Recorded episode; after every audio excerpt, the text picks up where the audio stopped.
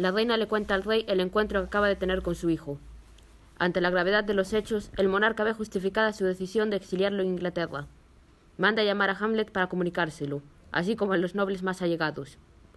La reina está sentada en un sillón, muy compungida. Entra el rey con Rosencrantz y Guildenstern. Esos suspiros y esos profundos sollozos tienen una causa que debéis explicar. ¿Dónde está vuestro hijo? Concedednos unos momentos. A Rosencrantz y Guildenstern que salen. Ay de mí, señor, lo que he visto esta noche. ¿Qué, Gertrudis? ¿Cómo está Hamlet?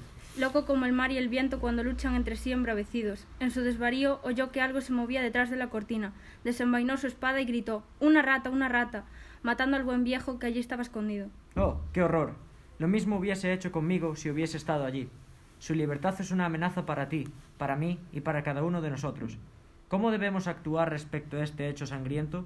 Nos echarán la culpa a nosotros por no haber refrenado a este joven loco e impetuoso, y dejarle rondar suelto por ahí. Pero tan grande era el cariño que le teníamos que no quisimos entender lo que era más conveniente para él, sino que hicimos como aquel que, teniendo una grave enfermedad y no queriendo que se sepa, la deja desarrollarse en las mismas entrañas de la vida. ¿A dónde ha ido? A retirar el cuerpo del muerto, mientras llora por lo que ha hecho. Ah, Gertrudis, salgamos. En cuanto el sol asome por entre esas montañas, le embarcaremos lejos de aquí y trataremos de excusar esta vil acción con toda nuestra majestad y habilidad. Eh, Guildenstern. Entran Rosencrantz y Guildenstern. Amigos ambos, hizo buscar ayuda. Hamlet, en su locura, ha matado a Polonio y le ha sacado a rastras del dormitorio de su madre. Hizo por él. Habladle con buenas palabras y llevad el cuerpo a la capilla. Os ruego que os deis prisa. Se van.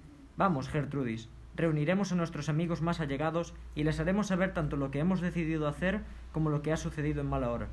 Ojalá que el rumor, que corre como una flecha envenenada por todo el diámetro del mundo, no haga blanco en nuestro nombre. Vamos, mi ánimo está lleno de discordia y aflicción. Salen.